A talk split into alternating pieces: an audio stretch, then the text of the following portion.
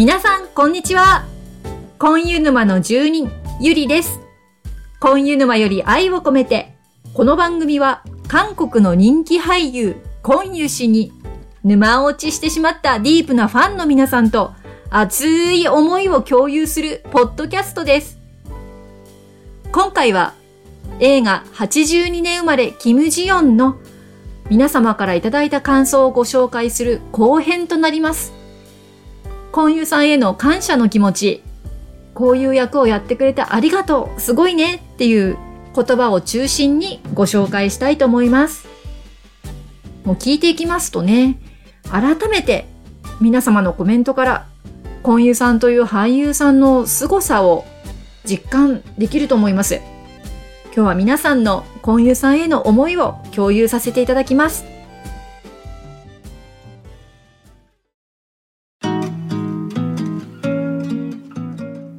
はい、映画の感想後半をお届けしていきたいと思います。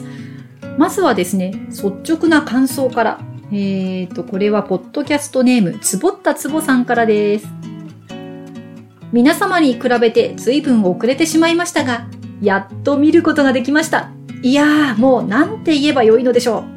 見終わった後の虚脱感みたいなものはまあまあ想定内だったんですが、それをはるかに超えて感情を揺さぶられ、涙ダバダバにされちゃったのが、ジオン・オンマと良き夫デヒョン氏でした。オンマを演じるキム・ミニョンさん、最高に良い演技をしていましたよね。いろいろなものに制限を受けつつ、娘を気遣ってくれる母親役がドンピシャでした。オンマーツボもツボもツボもあんなお母さんに育ててもらいたかった涙。そして真打ち。我らがデヒョン氏。前半では彼の無自覚な言動のあれこれに正直、あー、うん、となりましたが、それを上回る優しさ全開のジェントルさや、泣き虫な甘えん坊の涙や、シャツをまくり上げた腕や手首にやられてしまいました。ツボも、ツボも、ツボも、あんな旦那さんに、かっこいいか自主規制。キムジヨンという作品は、とても良いものだと感じました。原作とは違うエンディングに賛否両論あるようですが、映画は現代の世相に沿って作られているので、ある程度納得できます。あれがハッピーエンディングかと聞かれたらちょいと迷いますけど、いくら理解のある夫がいてもそれだけじゃね。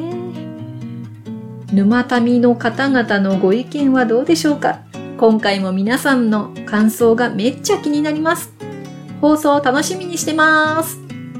はい、つぼちゃんありがとうございます。もうつぼちゃんの絶叫。絶叫。こんなもんでよろしいでしょうか うーん、もう、キム・ミギョンさんのオンマーも最高でしたね。いやー、私は1 1回目は泣けなかったんですが、2回目はこのオンマのどこでもう大号泣でしたね。うん。そして、コンユさんね、デヒョンのね、そう、優しかったね。ちょっと私しばらく辛いことがあるときっとデヒョンの、うん、顔を見に行くかなって思います。癒されました。ね、さあ、あの前回に引き続き今回もいろんな感想ありますから、つぼちゃんお楽しみに。さあ、続いては、千秋さん。ゆうさんの出演作ということで劇場へ行きました。今は女性の生きづらさが少しずつ良いようになっていきつつあるのかもしれませんが、この映画を見るとまだまだなんだろうなぁと感じ苦しくなりました。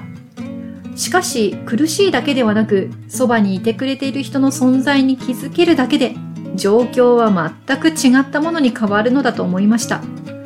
ゆうさんの妻や娘に注ぐ視線や行動が愛に溢れていて、とても素敵でした。こんな人がそばにいてくれると強く生きたいと感じられるはずです。女性の思いを痛切に感じる、この時代になくてはならない大切な映画です。ありがとうございました。千秋さんありがとうございます。うん、本当にこの映画感謝したいですよね。うん、苦しいと同時にこう希望を感じられる。こうね、お互い理解し合ってないところから少しずつ理解していくというその、ね、プロセスをちょっと見せてもらったような感じがして、うん、はい本当に感謝ですよねはいそしてでは次はですね花咲くこれどこで切るのかな？花咲く力さつきさんごめんなさい切るとこ違ったらごめんなさいねはい、えー、コメントお読みしますコンユさんが見たくて見に行きましたが涙が。79年生まれで同世代の私は出産育児で同じ経験をし、また私の母もいろいろ我慢して育ててくれたんだなと感謝の気持ちでいっぱいになりました。ありがとうございます。79年生まれね。うん、私も75年生まれなんで同世代ですよね。うん。あの短いコメントでしたけど、うん、心に響いてきます。わかります。はい、ありがとうございました。次はコンコンさんから。私は原作を読まず映画を鑑賞。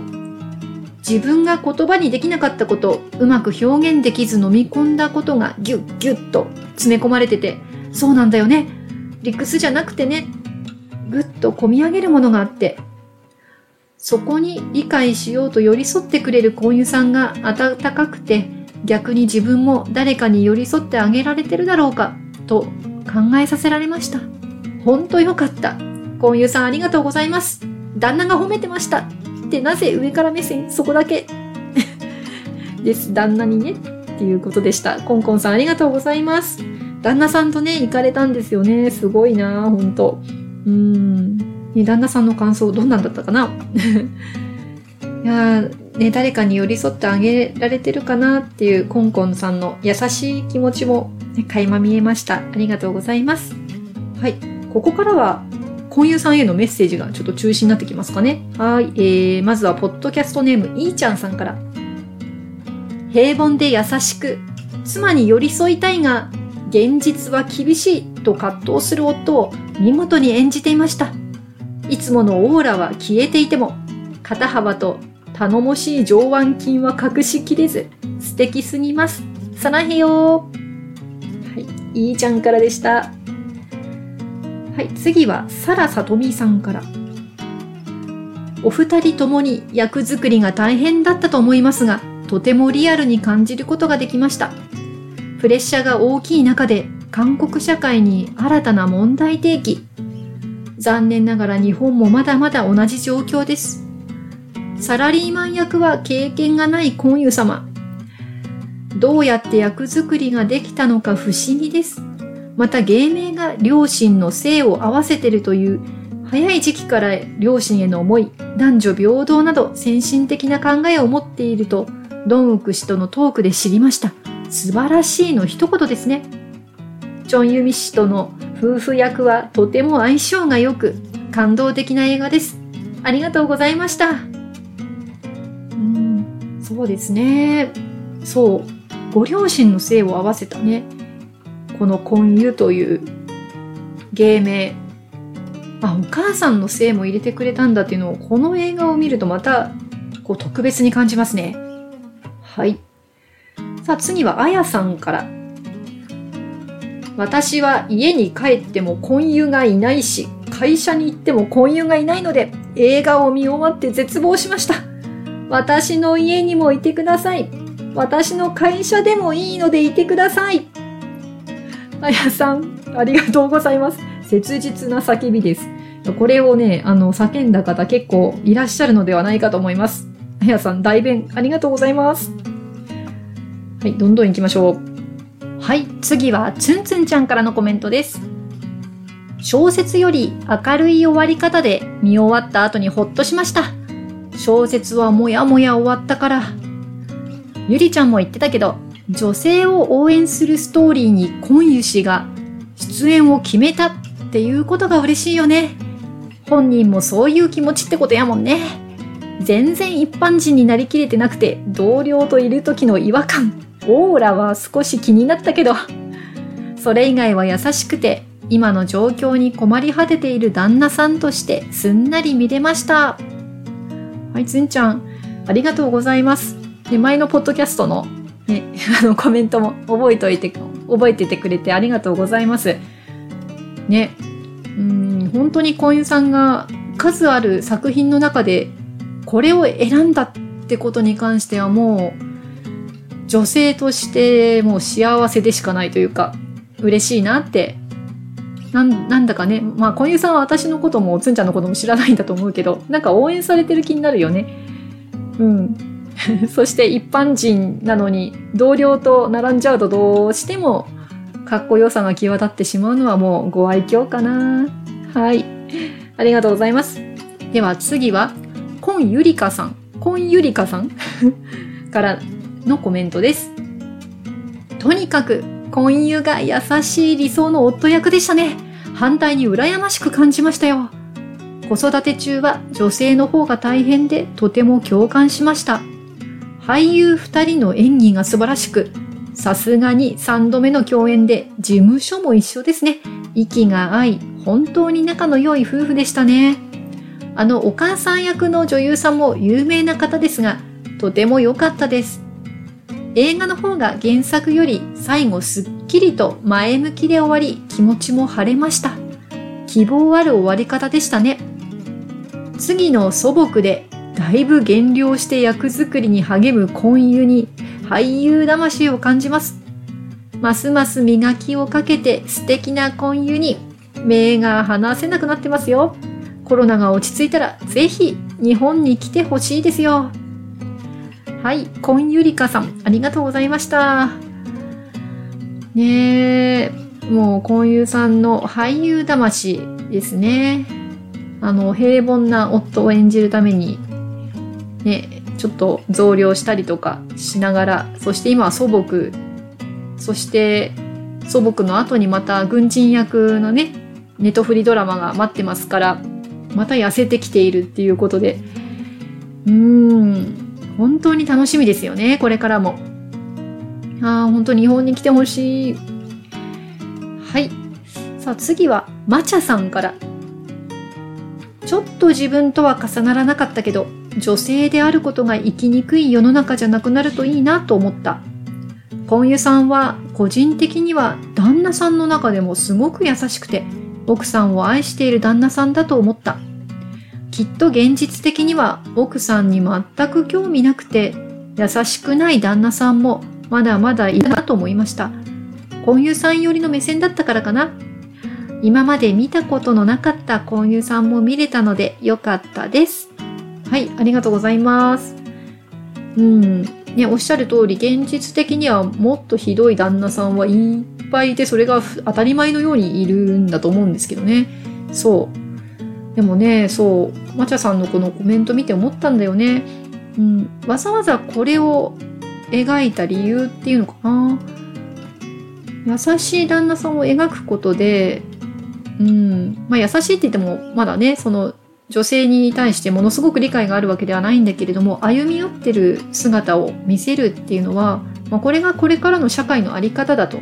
まあ、今もそれが始まってるんだってことを、うん、伝えてる気がしますよね。うん、そういう意味で希望のある映画かなって、ね、本当にこれもね、今まで見たことなかった婚友さんでしたね。ありがとうございます。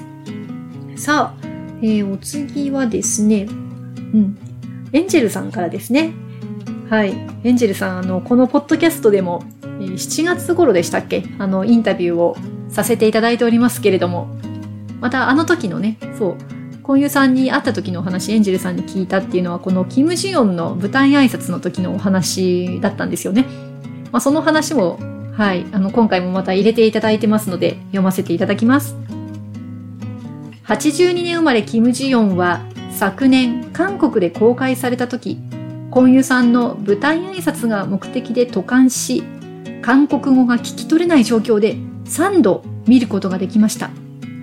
映画はジヨンに異変が起き、デヒョン氏が心配し始めた頃から始まりますね。とても優しい夫だと思いました。異変が起きてからだったとしても、妻を大事に思っていることが伝わります。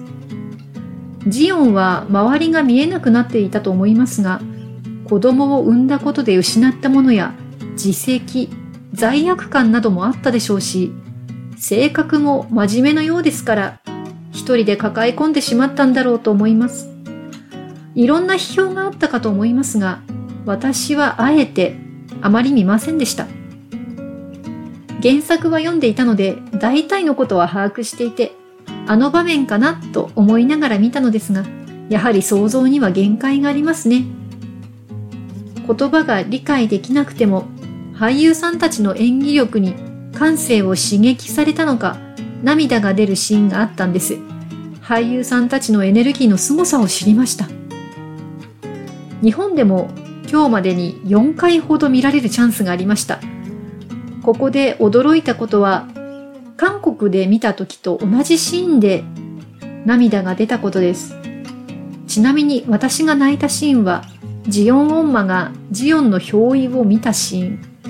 デヒョン氏がジヨンに異変を知らせるくだりでした。この映画は自分のコンディションや一緒に見る人、誰の目線で見るかなどで感じ方が変わると思いました。男性もたくさんの葛藤があるのだろうと感じます。私は原作の結末よりも映画の結末の方が好みです。勇気が出る結末に感じたから。コンユさんへ、この作品を選んだこと、非凡な男が平凡な男、デヒョン氏をお見事に表現されていたこと、俳優魂を感じます。今までの作品を見てきて、改めてインスパイアされている今日この頃です。これからもたくさん応援しています。大好きだはい、エンジェルさんありがとうございます。ね韓国で3回、日本で4回、計7回ですね。いやー、すごい。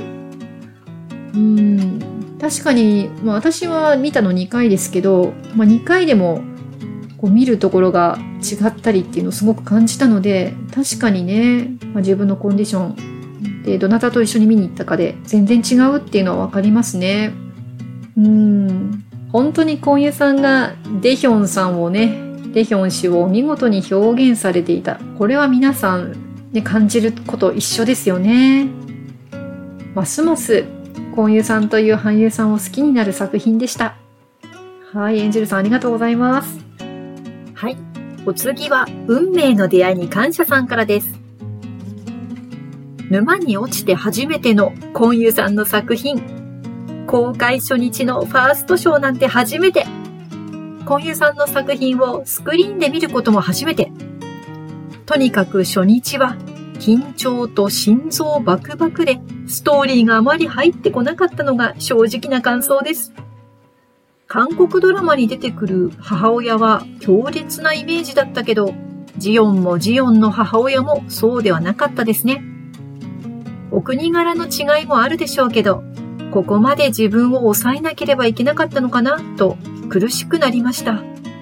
周囲の理解のなさ、働く女性の立場の悪さにも、いろいろあって生後5ヶ月で職場復帰、お泊まり保育に預けて3交代してた頃を思い出し、涙が。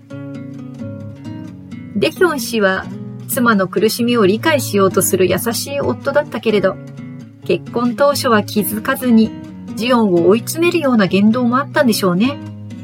お手伝いします、と、実家での洗い物のシーンはちょっとイラッとしちゃいましたけど、コンユさんごめんなさい。ジオンが病気になったことで家族が家族を思いやるきっかけになりましたよね。クリームパンのところでも泣けちゃいました。デッドエンドって思ってましたが、原作と違い未来の見える形になってたのが良かったですよね。4回行きましたけど、田舎だからかあまり人が入ってなかったのが残念でした。でも、やっぱりこういうし、素敵でした。こんな夫が欲しい。語彙力なくてすみません。はい。運命の出会いに感謝さんありがとうございます。4回行かれたんですね。もう、すごい。ねえ、こんな旦那さん。ね、素敵だよねって私も思います。そして、私もそうでしたけど、ね、沼に落ちての初めての、ね、作品で公開初日、ドキドキしましたよね。いやー、やっぱりああいう瞬間をね、味わえるっていうのは、ファンをやっていてよかったなーって思いますよね。運命の出会いに感謝さんもね、生後5ヶ月で職場復帰って結構大変でしたよね。うーん。本当にこの映画、いろんなこと思い出しますね。それでは、えー今回のね、えーいただいた感想のラストでご紹介するのは、ひよこペンギンさんからのコメントです。体重を10キロ近く増やして挑んだ作品と聞いています。また、韓国では女性の自由を快く思わない人たちからのバッシングもあったとのこと。辛い思いをすることを分かっていても、全力で真摯に作品に向き合う婚友さんにはいつも感動してしまいます。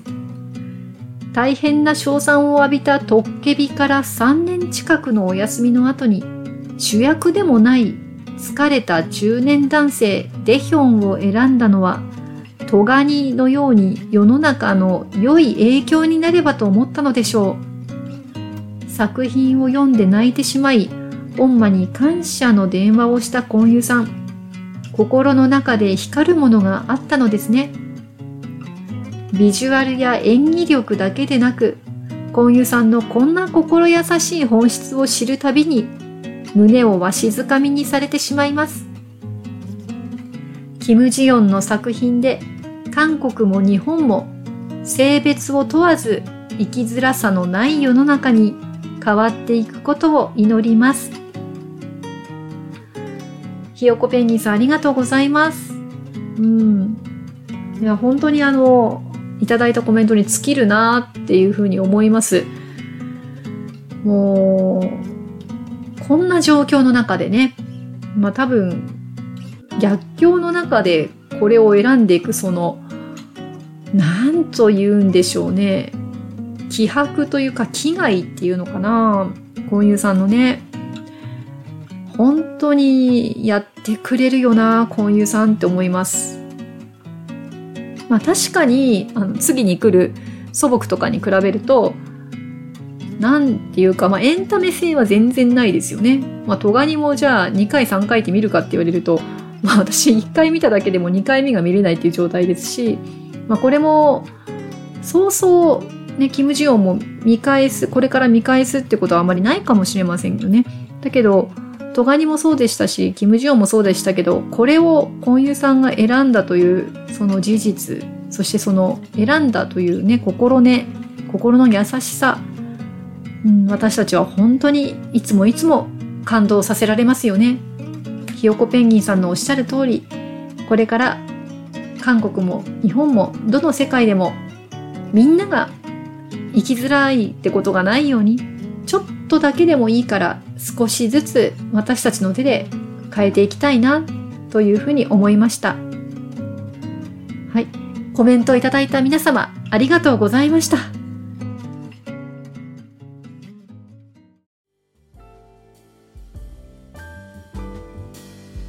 映画82年生まれキム・ジヨンの感想後編でした。原作にはあまり描かれない夫の役でした。アンチフェミニズムの逆境の中、この役を選んでくれた婚友さんに本当に感謝の気持ちでいっぱいです。皆様のコメントを聞きながら、改めてそういう思いを強く持ちました。この映画はね、本当にいろんなことを考えさせられるわけですけれども、もうちょっとね、世の中的には12月の公開の祖母に話題は移ってはいるんですけれども、私たちまだこの映画公開されてから1ヶ月ちょっとしか経ってないということで、もうちょっと私、キム・ジヨンについていろいろ考えてみたいなと思っていて、まだこの収録段階では実現してないんですけれども、インタビューをもう一つ入れようかなと思っています。もうちょっとね、このキム・ジヨン、婚友さんが演じたデヒョンにお付き合いいただければなと思っています。また配信の情報は Twitter、Instagram、Facebook、ブログの方でご紹介してまいります。楽しみにしていてください。それでは今日もお聞きいただきありがとうございました。婚友氏への思いで皆様の日常が幸せいっぱいでありますように。